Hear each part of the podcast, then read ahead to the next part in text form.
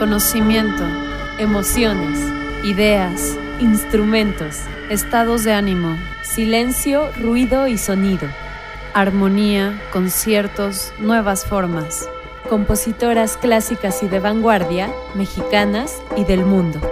El sentido más profundo, la escucha.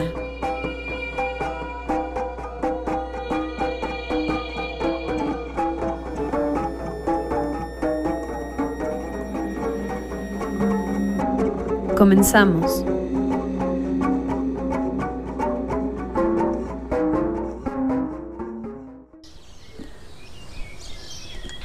Naye Anakta Abolot. Canto a la lluvia. Nakana botoli, masanakana botoli, doktara citana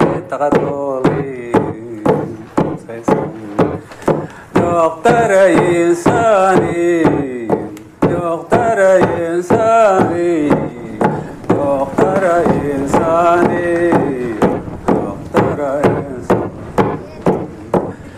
Ya togori kol insani Ya togori kol insani Ya togori kol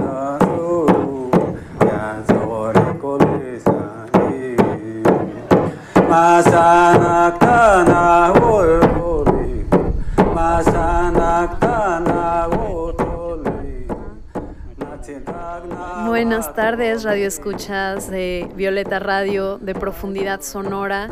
En este programa vamos a hablar acerca de la música tradicional de Argentina o como suele denominarse de la Argentina. Estoy acá desde los United, yo Chantal Saad, aquí conectada con mi queridísima Jimena Fragoso. Hola Jime.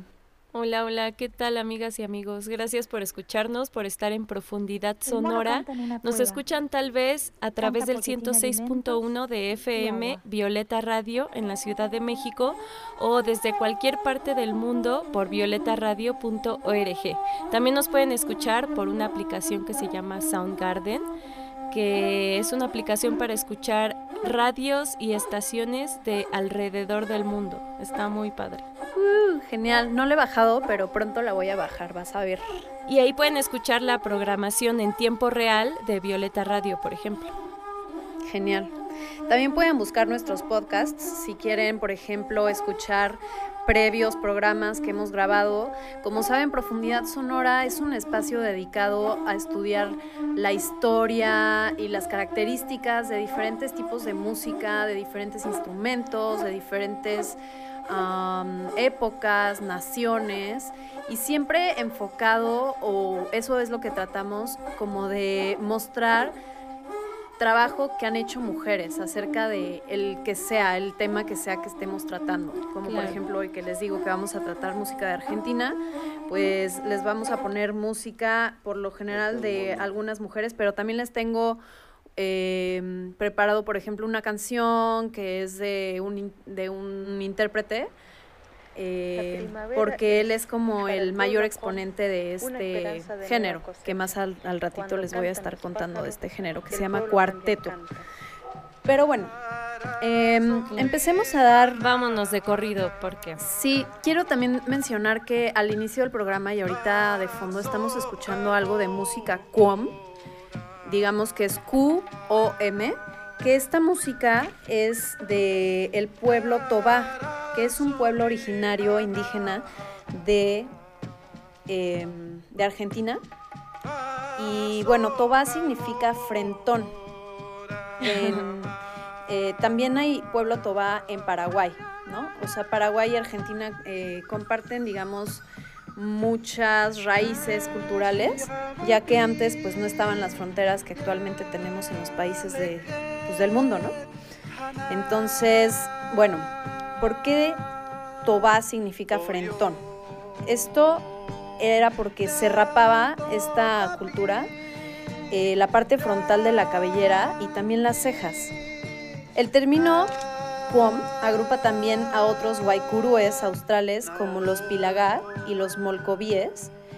Y Quom significa persona en lengua tobá. Ok. Y bueno, este, esto es para saber qué estamos escuchando de fondo, ¿no?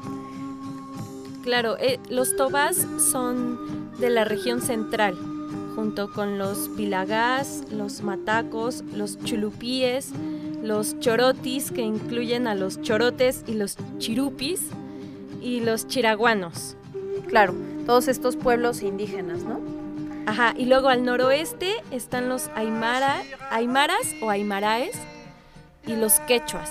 Y por último, en la zona central sur tenemos a los tehuelches, a los araucanos, a los quenaquén, yamanes y onas, que de los onas hablamos en el capítulo pasado, de la zona patagónica que comparte con Chile. Y por último, por supuesto, el pueblo mapuche, eh, que reside en la zona de Argentina. Y que también ya mencionamos eh, el episodio pasado, porque estuvimos hablando de Chile y también hay mapuches en Chile. Claro, aquí hay cosas en común, obviamente, son vecinos. Y es chistoso porque a pesar de que parecieran vecinos más directos de los chilenos, bueno, a pesar de que está en medio la cordillera, tienen más afinidad cultural con Uruguay. Y con Paraguay, ¿no? Ajá. Pero sobre todo con Uruguay siento que siempre son como... Y Uruguay es chiquitito en comparación con el territorio de Argentina. Claro. Pero tienen muchas cosas en común. Podrían haber sido el mismo país, ¿no? no sé si eso le parezca a Uruguay, pero... bueno, pues para quien no sepa, les voy a decir cómo se ve la la bandera de Argentina, ¿no? Tenemos el rectángulo de una bandera y está dividido en tres franjas horizontales. La de arriba y la de hasta abajo son azul clarito y en medio eh, la franja es blanca y tiene un sol amarillo, ¿ok? Para que ahí tengamos como esta imagen en nuestra cabeza. Como ya sabemos, pues Argentina está ubicado en el sudeste del continente americano y tiene 23 provincias, o lo que en México llamamos pues 23 estados, ¿no? El alfabetismo de las personas mayores a 15 años es del 99%, o sea, tienen un muy buen índice de alfabetismo, eso me, me, me gusta mucho de este país, y su economía es de las más desarrolladas de Sudamérica. Uruguay también, hoy en día Uruguay es creo que la número uno de, de Sudamérica. Sí, sobre todo como más a la avanzada de Argentina, porque por la cuestión de que es un país más chico, pero también porque Argentina, al igual que Chile, tuvo que pasar por periodos de dictadura militar, entonces esa es una cuestión determinante. Interesante. Este país latinoamericano es el que más premios Nobel ha ganado. O sea, lo cual nos, nos hace ver que pues tienen siempre una cultura muy rica y se preparan, les gusta leer, les gusta este pues exponer todas estas raíces culturales que tienen, ¿no? De diferentes formas, o sea, en la literatura, en la música. Sí, es un país culturalmente muy rico y de hecho de los países de América Latina es de los que más variedad musical tiene, ¿no? En parte tiene que ver con que su territorio es muy grande y varios géneros se han desarrollado en ese país, por ejemplo, el tango, la murga, eh, pero también eh, géneros contemporáneos como el rock nacional y la cumbia villera. Sí, totalmente. Como dices, reúne una gran diversidad de climas debido al, al extenso territorio que tiene, ¿no? O sea, van desde desiertos hasta altas montañas con climas tropicales en el norte y nevadas y fríos extremos en las zonas de las cordilleras y del sur, ¿no? Que se le llama la Patagonia, hasta abajo. Claro. Eh, este país colinda con Chile, Bolivia, Paraguay, Brasil y Uruguay. Ya mencionaste algunos de los pueblos indígenas. Em, ¿Qué te iba a decir? Ah, sí. La toponimia de Argentina viene del latín argentum, que significa plata. Entonces, el argentino es algo que tiene que ver con cualidades de la plata o está relacionado a esta. Entonces a la República Argentina se le dice República del Plata. En un mapa de las migraciones humanas fuera de África, o sea, como sabemos, los primeros humanos, tal cual, se, se conoce que estuvieron en África, ¿no? Vienen de África, que esto data de 100 a 150 mil años atrás. Y el poblamiento humano en Argentina tiene una antigüedad de al menos 13 mil años, o sea, aproximadamente. Pero como vimos también el episodio pasado, en Chile llevan 17 mil años los humanos. O sea, en Chile es en donde primero llegaron en América. Claro, hay pueblos originarios que, y yo creo que precisamente de esta zona patagónica, ¿será? Por los estrechos. Sí, aunque em, también estaba viendo en este mapa que se me hizo muy interesante que pues entraron por el estrecho de Bering, el cual está por allá arriba. Sí. Pero bueno, somehow, de alguna forma, han encontrado este los vestigios humanos más eh, pues más antiguos en esta zona. Yo creo se, se fueron bajando y ya ahí se asentaron. Ajá. Algo súper importante también cuando hablamos de pueblos originarios es hablar de también todo el mestizaje que sucedió, no solo entre los pueblos originarios y los europeos, en este caso los españoles, pero también de otras partes de Europa, de Italia, este, y la, la, el proceso de mestizaje también con las raíces africanas. También es importante hablar de eso. Sí, y sobre todo ahorita que mencionas a la migración italiana, o sea, en Argentina, como sabemos, bueno, no sé si sabemos, pero aproximadamente el 62% de la población total del país tiene ascendencia italiana, ya sea total o parcial, o sea, el 62%. Ajá, al igual que en Chile, por ejemplo, en Chile hay una zona que es Valdivia, es en el sur, y es una zona reconocidamente productora de cerveza y es producto de una familia eh, migrante de Alemania.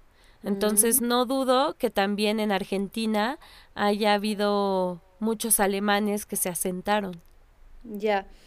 Eh, en la década de 1860 es cuando comienza esta migración italiana en Argentina y entre 1870 y 1920 ya había 3 millones de italianos.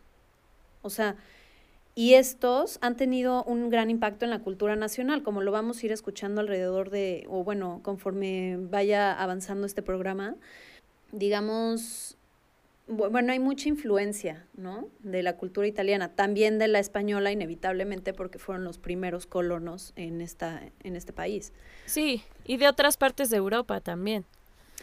Desde mediados del siglo XIX nació lo que se conoce como la Italia moderna, ¿no? Con lo cual los italianos pues estaban nada felices. Luego se vino la Italia fascista, ¿no? Con la Primera y la Segunda Guerra Mundial. Entonces, por esto es que muchos italianos empiezan a salir del país. Claro. Y Argentina pues les abre sus puertas y pues les quedó una una mezcolanza ahí bastante interesante, ¿no? Oye, nena, antes de que avancemos con el tema, me gustaría mencionar algo y es respecto al, a la comunidad que existe mapuche, tanto en Chile como Argentina, ya que hay aquí algo interesante que a diferencia de lo que son los mapuches en el territorio chileno, en el caso de Argentina fue más grave el exterminio y la guerra contra ellos. Entonces, pon que a fines del siglo XIX, eh, el Estado chileno y argentino inician la campaña del desierto y el proyecto Pacificación de la Araucanía. Esto contra el pueblo mapuche. Y como te digo, en Argentina el exterminio fue más rudo, entonces lo que le quedó a los pueblos eh, originarios mapuches en ese territorio, pues muchos se asimilaron, o sea, de plano dejar sus tierras y incorporarse a cualquier trabajo y a la mecánica de la ciudad. Eh, o de plano invisibilizarse, o sea, seguir con sus usos y costumbres, pero estar fuera del amparo del Estado. No, no existe un Estado plurinacional que, que perciba a los mapuches como una nación. Hmm. Qué desafortunado hecho. Sí. Em, me gustaría mencionar que se formaron tres ecorregiones indígenas con, diferente, o sea, con diferencias muy marcadas. O sea, hubo como tres zonas principales en Argentina, ¿no? Está al noroeste, culturas que se establecieron y eran agroalfareras, emparentadas con la cultura andina, ¿no? Por estar cerca de los Andes. Muchas de ellas, pues, fueron, digamos, conquistados. Pues sí, conquistados por el imperio ah, incaico. incaico. ¿Y qué ocurría, no? Este comercio entre las culturas andinas, digamos, sucedía ahora sí que cruzando la cordillera, ¿no? Era una cuestión de desplazamiento que yo creo que ahorita nos costaría mucho trabajo hacernos una idea. Y el, está también al noreste las culturas agroalfareras relacionadas más a la familia tupí guaraní. Y ya hacia el centro y sur del país está en la zona de La Pampa y la Patagonia, eran culturas nómadas, ahí no se sentaron tan rápido y estas tenían una etnogénesis común, pero pertenecían a familias lingüísticas diversas. ¿ok? Entonces, esta, esta zona de la Patagonia es la que más resiste a la conquista española. De hecho, hay una zona que se llama el Gran Chaco, que es una región geográfica ubicada en el centro eh, de América, en el centro y en el sur de América, o sea, va un poco hacia Bolivia, Paraguay y el norte de Argentina, un poquitito de Brasil, y estos son los que más resisten a la conquista española, los que están en lo que ahora es el Gran Chaco. Pues eh, en similitud con lo que tratamos el capítulo pasado, pues mucha de esta música, de la música que producían estos pueblos, tenía que ver con la danza, con ceremoniales, rituales, etcétera. Este, celebraciones también agrícolas, celebrando los ciclos de la naturaleza. Sí, totalmente y usando muchas percusiones como tambores, siempre la voz, obviamente cantos así tipo chamánicos, también algunos que otros instrumentos de aire, ¿no? De viento. Pueden ser de madera, de de hueso. De hueso, ándale. Tengo aquí uno que se llama siku, que es un instrumento de viento. Este es pariente de la antara, de la quena y de las anaitas. Son dos hileras de tubo de caña de diferentes longitudes. Este, la calimba, que es un instrumento idiófono, o sea que es de, lo tienes que pulsar para que vibre. Eh, lo consideran un antecesor del piano y es de origen africano y fue transportado durante eh, el periodo donde se traficaba con esclavos. Eh, fue un instrumento que llegó de esa forma a la región argentina. Y otro es la ocarina, que estas podían ser de arcilla o de hueso, que es un instrumento de viento sin llaves, simplemente es una figurita con hoyuelos. Claro, que muchas veces remitían como a sonidos de los pájaros, ¿no? De aves. Ajá. Ah, y que también aquí en México usaban mucho nuestras culturas originarias. Claro. Otro, otra temática importante en la música de estos pueblos originarios era la tradición oral.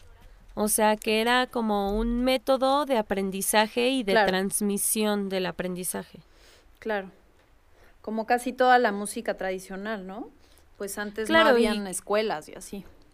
Ajá, y también es muy de observarse también la forma en la que la música siempre va acompañada de la danza y viceversa, la danza siempre va acompañada de música. Claro, como que nacieron juntos, ¿no? Y Claro. Y casi siempre con este motivo pues de celebrar a los dioses, eh, un motivo pues no sé si llamar religioso, pero exacto, siempre sagrado.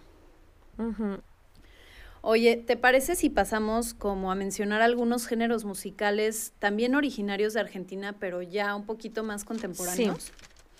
Voy a Va. mencionar algunos y ahorita nos metemos a estudiar alguno de estos más a fondo. Va. Están claramente el tango, que ese va a ser tema aparte. Sí, la samba con Z, porque también existe Ajá, la no samba con. S. Ajá, está, está la samba con S, que es de Brasil, pero este es samba con Z. Está el cuarteto, el chamamé, la chacarera, el carnavalito, malambo, milonga, la murga y la música litoraleña, que es acá del litoral. Está la galopa misionera, la guaracha santianguera, el calchaquismo y pues ahora más para acá en el tiempo, o sea, más contemporáneo está la cumbia villera, la cumbia santafesina, que como ya sabemos la cumbia viene de Colombia, pero bueno, ahí hay sus subgéneros dependiendo del país, como que le han dado Ahí la sus- asimilaron muy bien, la hicieron suya. Sí, totalmente. Y pues también está el, lo que conocemos como el rock nacional, ¿no? De Argentina. O sea, tipo mi novio Gustavo Cerati. Ah, o- qué apropiación es esta. Mira, yo tengo otros géneros así de los populares. A ver, la por favor. vidala, hay un género que se llama gato. Órale. El chamané y el pericón eran los que, creo que el pericón ya lo habías mencionado, pero yo tenía estos. Y como bien dices, el rock nacional, que sí fue un movimiento muy importante a mediados de la década del 50 y en el que obviamente hubo exponentes mujeres presentes, a pesar de que era un ambiente como predominantemente masculino. Sí las hay, pero más adelante las mencionamos. Claro. Oye, también quiero, antes de que se me vaya, mencionar eh, a un movimiento que existe que se llama Argentina Indígena, que es un movimiento para la recuperación y difusión de la música y en general, pues del arte de las culturas aborígenes y criollas. En este movimiento, o sea, em, hacen fusiones de muchos tipos de música indígena. O sea, ponen como a músicos aborígenes de distintos pueblos y criollos de raíz india que llegan a los escenarios así en conjunto para mostrar en forma directa sus cantos y sus danzas ancestrales. Eh, bueno, pues quien quiera saber más de esto puede buscar su página de esta organización que se llama argentinaindígena.org y pues se me hace muy interesante, ¿no? Que estén haciendo esto actualmente. Y muy importante. Más que interesante, muy, Muy importante. ¿Podríamos hablar de, de- de- del folclore? Claro. Eh, Claro, porque mira, aquí tengo como una división que es como para repasar todo lo que ya nos dijiste. Mira, el folclore se compone de distintos géneros rurales tradicionales. Por ejemplo, lo que decías, está la música litoraleña con el- los géneros chamané y chamarrita. El folclore surero, patagónico, la milonga, el triunfo, el malambo, el folclore cuyano, que está la cueca y la tonada, y el folclore norteño con las chacareras y las zambas con Z. Ujú. Ah, y justo el que te decía del noreste andino, existen los carnavalitos, las sayas y los taquiraris. Ya que mencionaste la samba, ¿qué te parece si hablamos de ella y ahorita nos vamos a escuchar algo de samba? Va. Bueno, la samba con Z proviene de la parte del noroeste de Argentina, obviamente, y sigue siendo y fue una práctica eh, que se dio en todo el país, pero sobre todo en el norte, ¿no? Su estilo eh, deriva de la zamacueca, de la zamacueca que es de Perú, que este es un ritmo lento, eh, medio tristón, muchas veces muy romántico, otras no tanto, y esto se baila en pareja con pañuelos en las manos, o sea, igual que la cueca, ¿no? Que habíamos mencionado, que la cueca es de Chile, y también se baila con estos pañuelos blancos en las manos. Los instrumentos típicos son la guitarra, el bombo, legüero, no, legüelo y el violín, ¿no? El violín como protagonista destacado. Ahora, eh, quiero mencionar qué es el bombo Sí. legüero, perdón. Em, digamos que es un popular membráfono del folclore argentino, originario de la provincia de Santiago del Estero. Esto es allá en el norte. O sea, es un tambor de madera, así medio larguito y también gordito, en, en donde sus membranas, o sea, tiene dos membranas, eh, una en cada extremo, son de, de piel de animal. Y es muy Ajá. grave. Lo vamos a estar escuchando en algunas de las de los géneros musicales que vamos a poner en el programa. O sea, se usa muchísimo en varios, en varios géneros aquí en, en Argentina, ¿no? ¿Es grave por la piel del animal o su tonalidad es muy grave? Eh, o sea, es- la tonalidad es grave por eh, el cuero del animal, pero sobre todo por porque es grande, es grandote. Ok. Esto es como que le da los graves a los tambores, como un bombo así de batería. Eh, Pues como sabemos hay diferentes tipos de bombos, ¿no? Eh, bueno, entonces se ocupa mucho el bombo legüero, el violín, la guitarra, y estuvo como candidata a ser declarada danza nacional de Argentina, pero pues no, no, no lo aceptaron. Siempre no. Alrededor de 1815 empieza en Argentina a darse esta samba, o sea, a principios del siglo XIX, ¿no? Ya lleva ahí sus dos siglos de, de historia. Y la samba se refiere a un término colo- colonial que era el sambo, que es un descendiente de amerindios mezclados con gente de África. Esto era el sambo. ¿Te parece si vamos a escuchar algo de samba? Sí, claro. Ok, esto es una samba romántica. Espérame. Esto es una samba romántica. y bueno, es interpretada por la orquesta de la chacarerata, chacarerata santiagueña. Chaga- Vamos a escucharla.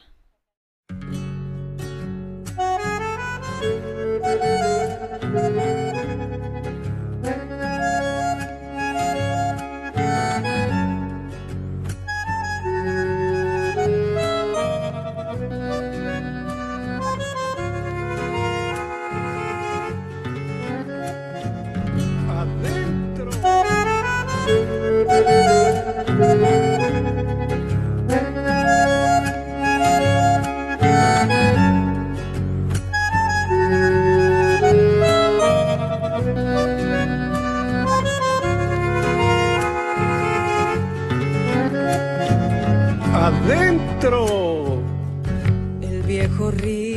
Cosquín fue testigo quieto de un desengaño que un guitarrero cantó sufriera en el arenal donde se escondía el sol.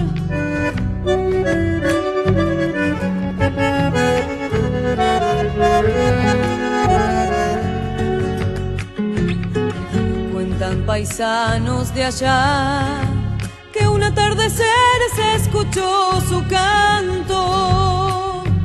Era un lamento de amor que del pecho le brotó y entre los cerros quedó.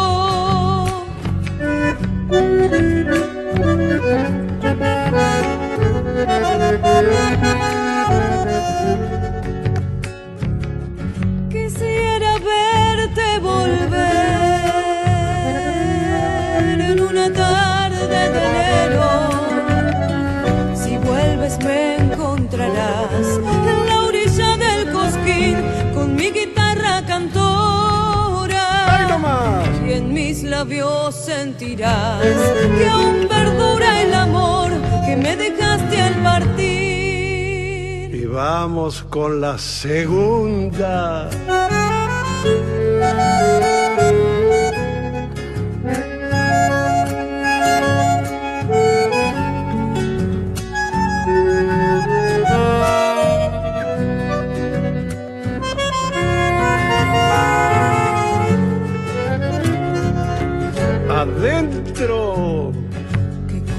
Las del amor, si hasta agarra pena solo pensarlas.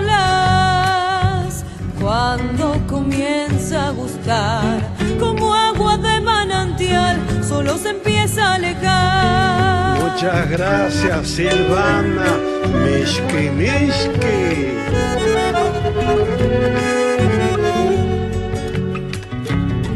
Si alguna vez pasar por el viejo río en noche estrellada, quizás puedan escuchar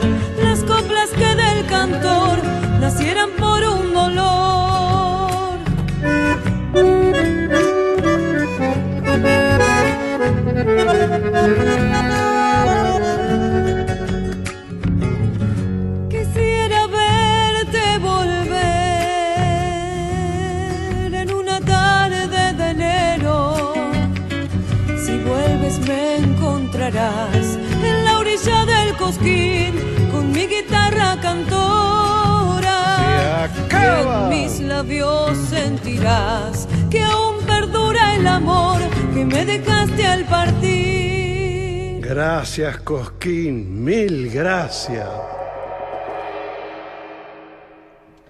Bueno, esa fue una samba romántica. Y como, como les decía, pues la bailan por lo general un hombre y una mujer con un pañuelo blanco en su mano y pues así como muy sensual, casi no se tocan.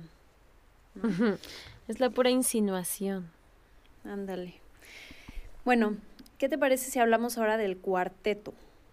Dale, dale a tu cuarteto. Este género se origina en la ciudad de Córdoba, en la década de los 40. Es una fusión de estilos como la tarantela, que es de origen napolitano allá del sur de Italia, el paso doble, que es de España, eh, la cual remite a una marcha ligera utilizada en los desfiles militares. También de la gaita, que es de Venezuela, el jalaíto, eh, que es una combinación explosiva de ritmos caribeños donde el solista actúa brevemente y luego le cede como el turno a los coros. Y también tiene influencia del paseo, que es un tipo de vallenato. Entonces, o sea, tiene ahí varios estilos musicales, ¿no? Que, por- de donde se origina. Y originalmente se tocaba con cuatro instrumentos, que es el contrabajo, el acordeón, el piano y el violín, ¿no? Ahora ya hay como de 10 a 15 músicos tocando cuarteto, pero bueno, por eso se llama cuarteto, porque originalmente era de estos cuatro instrumentos. Y en un principio era- un estilo O popular. sea que sí puede ser un cuarteto de ocho. Ándale.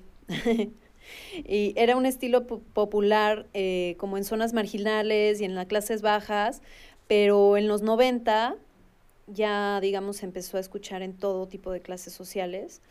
Y es un estilo ágil, muy fiestero, muy bailable y presente en muchas celebraciones ¿no? de Argentina.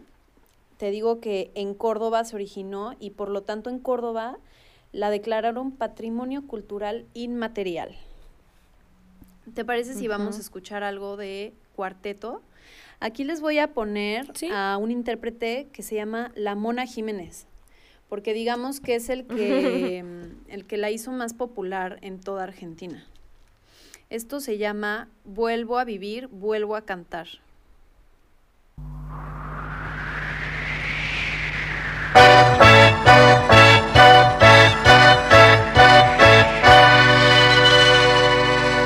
Vamos, vamos ya, vuelva a beber, vuelva a cantar. Porque tu amor vuelve hacia mí. Muchacha pájaro, mi cielo azul, no te separes ya de mí. Como la luna agita el mar, así tus ojos roban el color de las violetas cuando están en flor y perfuman mi corazón. Has vuelto a mí, lo mismo que ayer, en el atardecer y tomada de mi mano, ah, ah, ah, hablándome de amor. Has vuelto a mí, lo mismo que ayer, otra vez a caminar en el atardecer y tomada de mi mano, no, hablándome de amor. Bueno,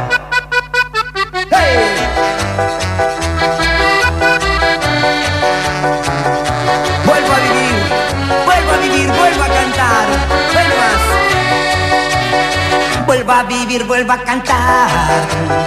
Porque tu amor vuelve hacia mí. Muchacha pájaro, mi cielo azul. no te separes ya de mí.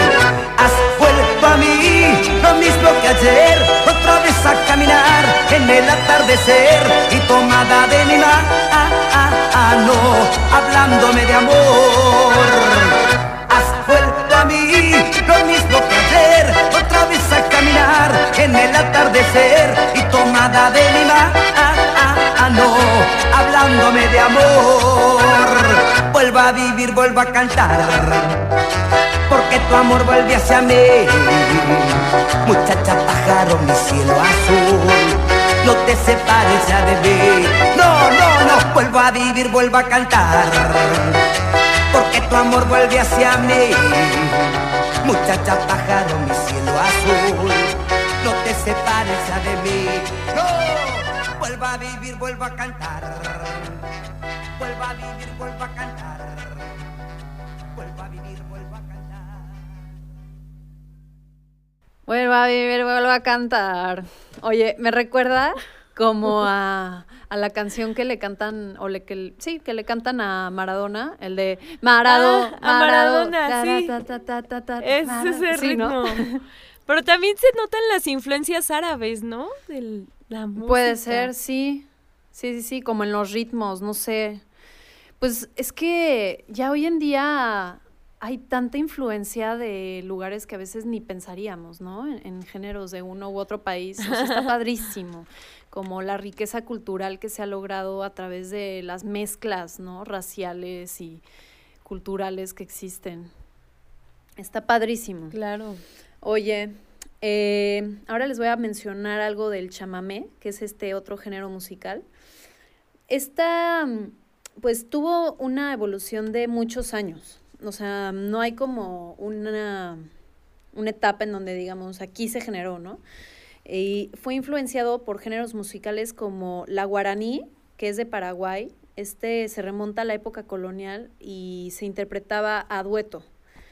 Y también tiene el chamamé, digamos, influencias jesuitas, españolas, alemanas, judías y africanas. O sea, ¿what? Como de muchos lugares súper distintos, ¿no? Un poco de todo. Y todo esto influyó mucho, como por ejemplo a la polka, que es de República Checa. Sí. O sea, otro what, es así como de- hasta República Checa influyó. Entonces, es muy popular en el litoral del país y su principal desarrollo se dio en Corrientes, así se llama la ciudad, que por cierto esta ciudad la declaró como patrimonio cultural inmaterial al chamamé. En Corrientes se fabrican muchos instrumentos. Ah. Entonces, pues sí, como que por eso ahí se dio el chamamé, que sus instrumentos principales son, o sea, los que utiliza este género son el acordeón como protagonista, el bandoleón, las guitarras, bajos y por lo general no lleva percusión. El chamamé invita a una danza festiva de rítmica alegre también, con vestimenta propia y pasos muy establecidos, pasos muy chistosos. O sea, no sé cómo, cómo decirles cómo bailan. ¿Sabes qué me recuerda? Dime. Como música para circo, ¿sabes? Como También. para hacer clown o para artes circenses. Sí, ahorita vamos a escuchar algo de chamamé, pero antes también les quiero mencionar qué onda, o sea, qué es el bandoleón, ¿no? Que es este como parecería tipo de acordeón, pero es un instrumento musical de viento libre a fuelle, eh, pariente de la concertina. Este tiene una forma rectangular, pero también tiene en medio como estos tipo abanicos, ¿no? Que cuando uno los extiende o cuando los presiona, produce aire para que saque el sonido igual que el acordeón, pero este, a diferencia del acordeón, no es de teclado, o sea, no tiene el teclado tipo de piano, sino que son puros botones. Es, Sí, y es como una sucesión así que lo alarga, lo aleja y se alarga, ¿no? Y lo contrae y como si fuera una especie de papiroflexia, o sea, sí, de- su nombre original es en alemán y es bandoneón, o sea, muy parecido, ¿no? Pero su... ¿De qué está hecha esa membrana que se estira? O sea, digamos como los Los pliegues, así Ajá. como que el, el plegado. No sé, ¿qué te parece si vamos a escuchar chamamé? Y ahorita de regreso ya les digo, voy a investigar. Sí, en- estaría interesante saber. Ok, va. En el Inter vamos a investigar y ahorita vamos a escuchar esto que se llama chamamé correntino, o sea, de corrientes, y es de una agrupación que se llama Alpargatas Camperas.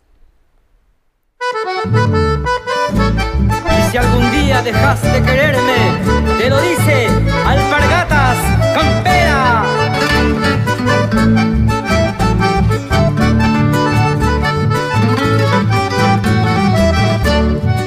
Si alguna vez deja de quererme, por favor no me lo digas, regálame solo un besito y en silencio márchate. Si alguna vez quieres marcharte, pues adelante, inténtalo.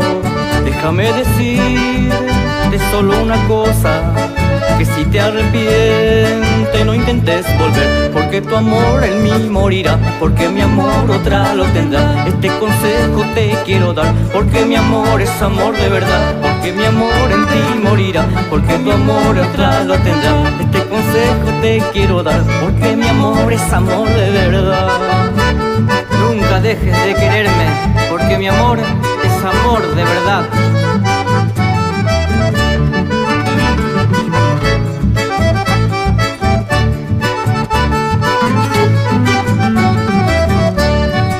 Si alguna vez deja de quererme, por favor no me lo digas, regálame solo un besito y en silencio márchate. Si alguna pues adelante, inténtalo. Déjame decirte solo una cosa, que si te arrepiente no intentes volver, porque tu amor en mí morirá, porque mi amor otra lo tendrá. Este consejo te quiero dar, porque mi amor es amor de verdad, porque tu amor en mí morirá, porque mi amor otra lo tendrá. Este consejo te quiero dar, porque mi amor es amor de verdad.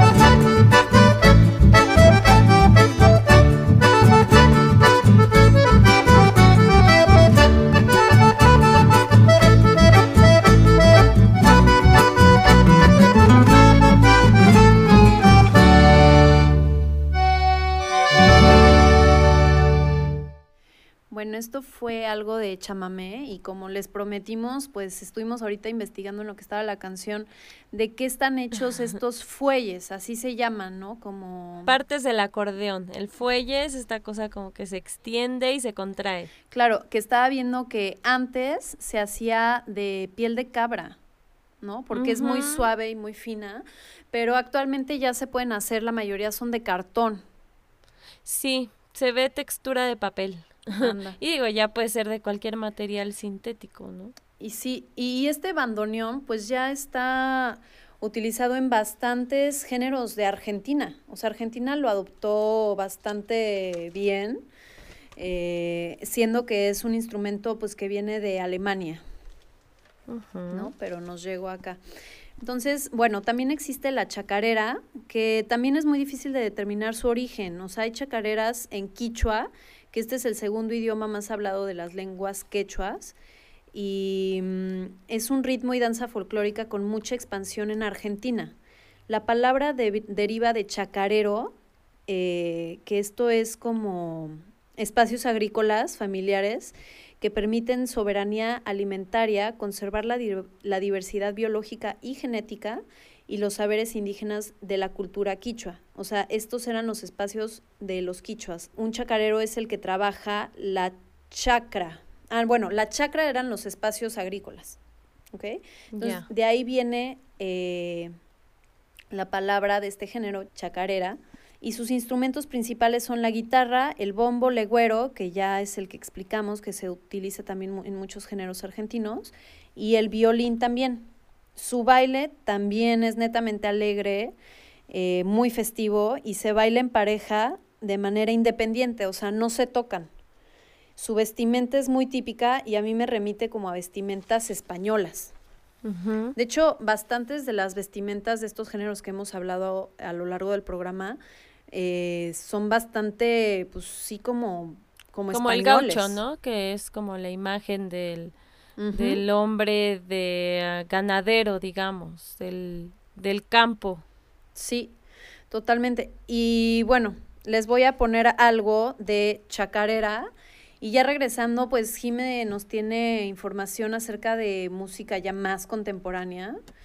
Y mm, el tango, que obviamente es también Emblemático Muy- de Argentina. totalmente, eh, lo vamos a dejar para el próximo capítulo. O sea, el próximo capítulo se lo vamos a dedicar entero al tango. Vamos a estar Tango. hablando y escuchando una hora tango porque es muy rico y hay mucho que escuchar acerca de este género. O sea, podríamos hacer un programa de cada uno de los géneros que hoy estuvimos mencionando, pero pues escogimos el tango. ¿no? Entonces vamos a escuchar Vamos a algo escuchar de, la sí, de chacarera. chacarera. Esto es de Rocío Godoy.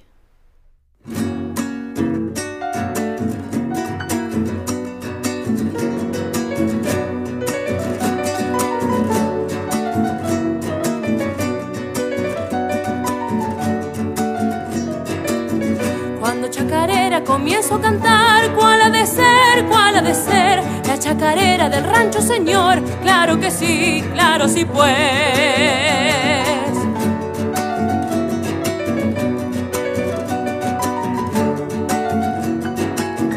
Dentro de mi rancho colgado un horcón, tengo un violín, tengo un violín, es de algarrobo también de mistol, hecho por mí, hecho por mí.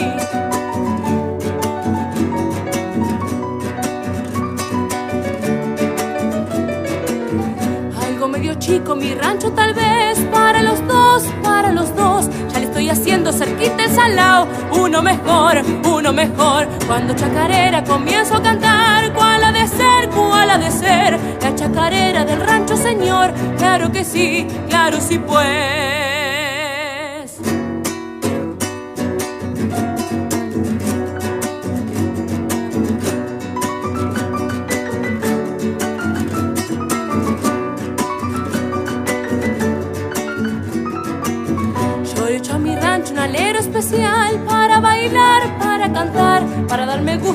y vidalear de Navidad a Carnaval.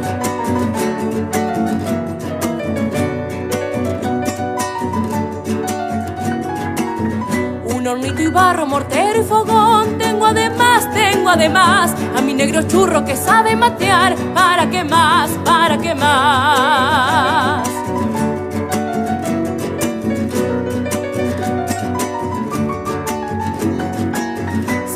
Guaguita pudiera tener, uy, qué feliz, uy, qué feliz. Pero como dicen que Dios proveerá, ya de venir, ya de venir. Cuando chacarera comienzo a cantar, ¿cuál ha de ser, cuál ha de ser? La chacarera del rancho, señor, claro que sí, claro sí pues. Esta fue una chacarera, un poquito más contemporánea, porque pues ya no tiene el bombo leguero, legüero y no tiene violín, ¿no? Pero ahí tiene un pianito que también se ocupa bastante en la música argentina y la guitarra de esta chica Rocío Godoy.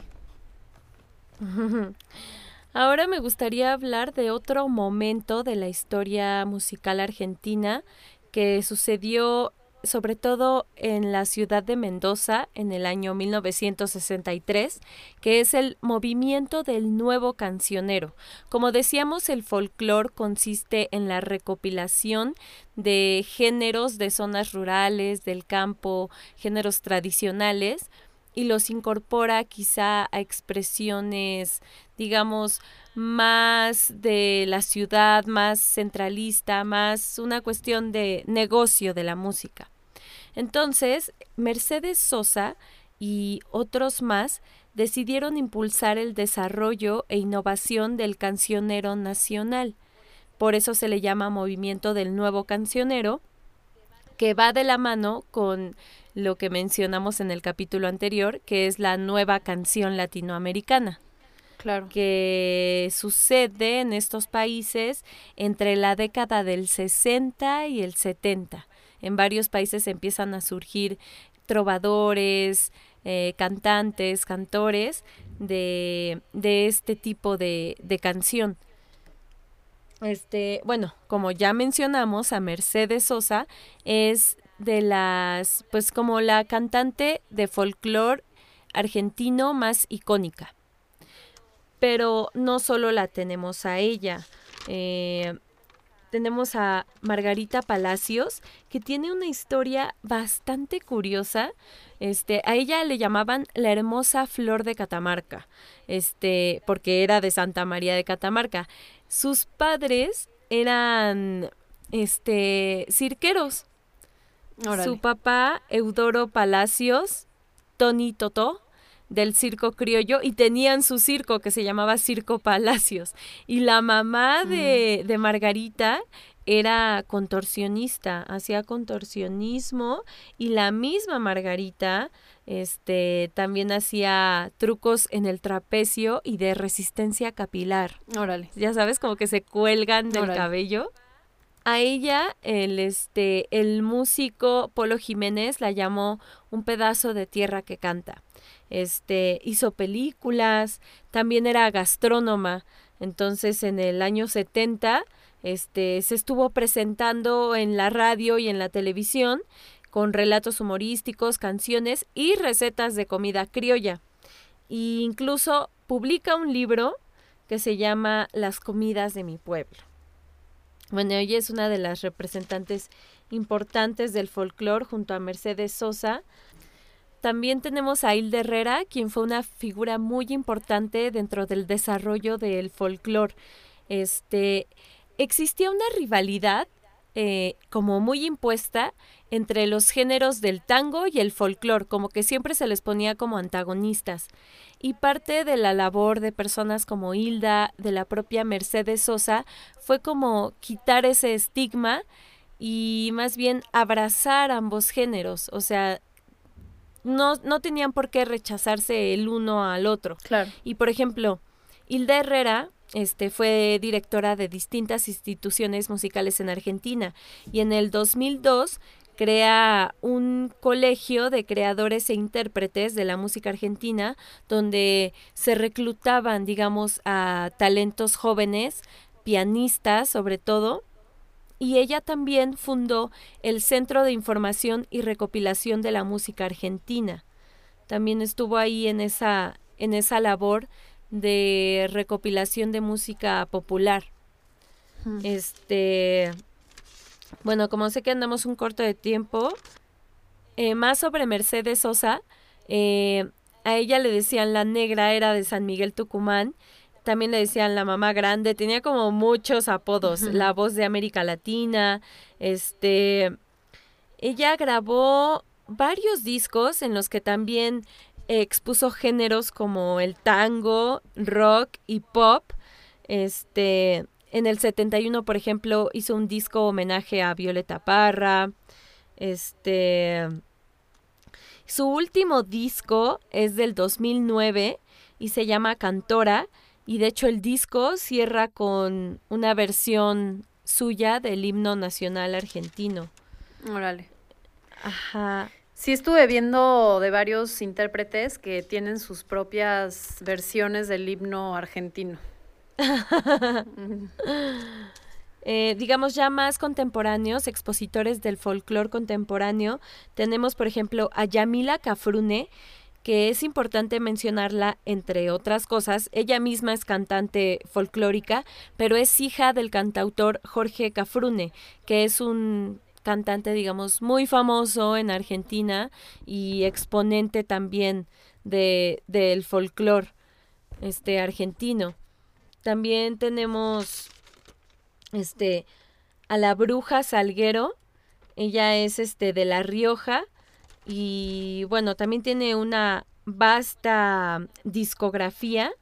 Eh, en el 2015 ganó el premio Conex por mejor cantante de folclore de la década.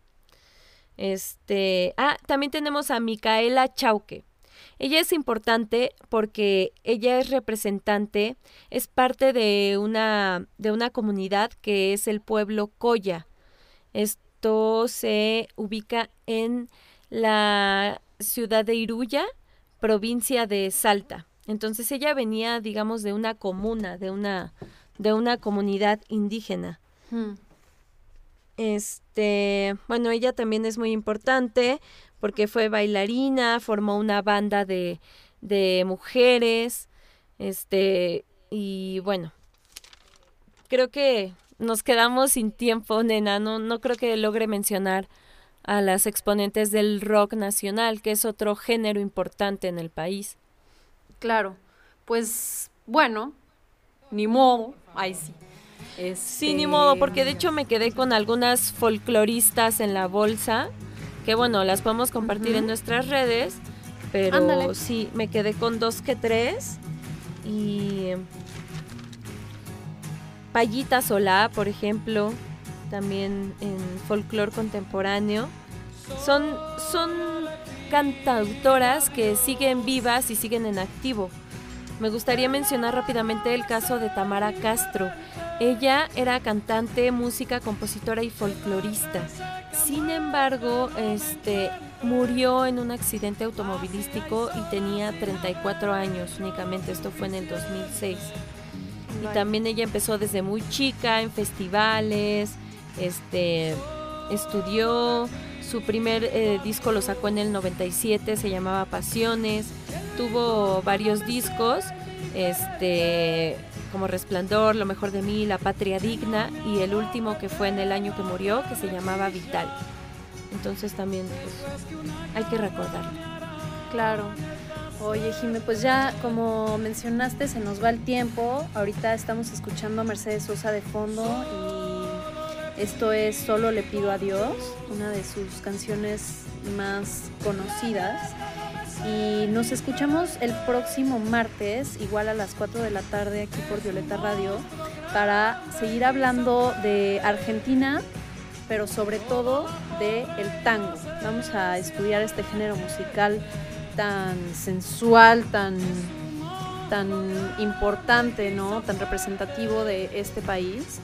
Y pues nada, eh, esperamos que se encuentren muy bien, que les haya gustado este programa. Y les mando saludos y les deseo muchísimo amor y mucho éxito en lo que hagan en esta semana, que va empezando. Besos a todas y a todos. Saludos, Shanti, y- A todos. Muchas gracias a todo el equipo de Violeta Radio y mantengan su escucha abierta. Adiós.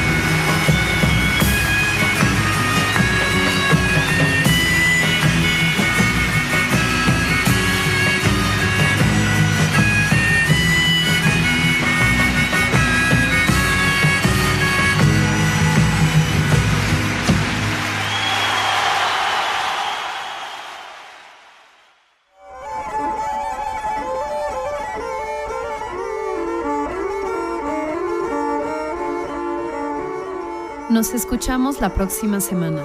Mientras tanto, mantengan su escucha abierta.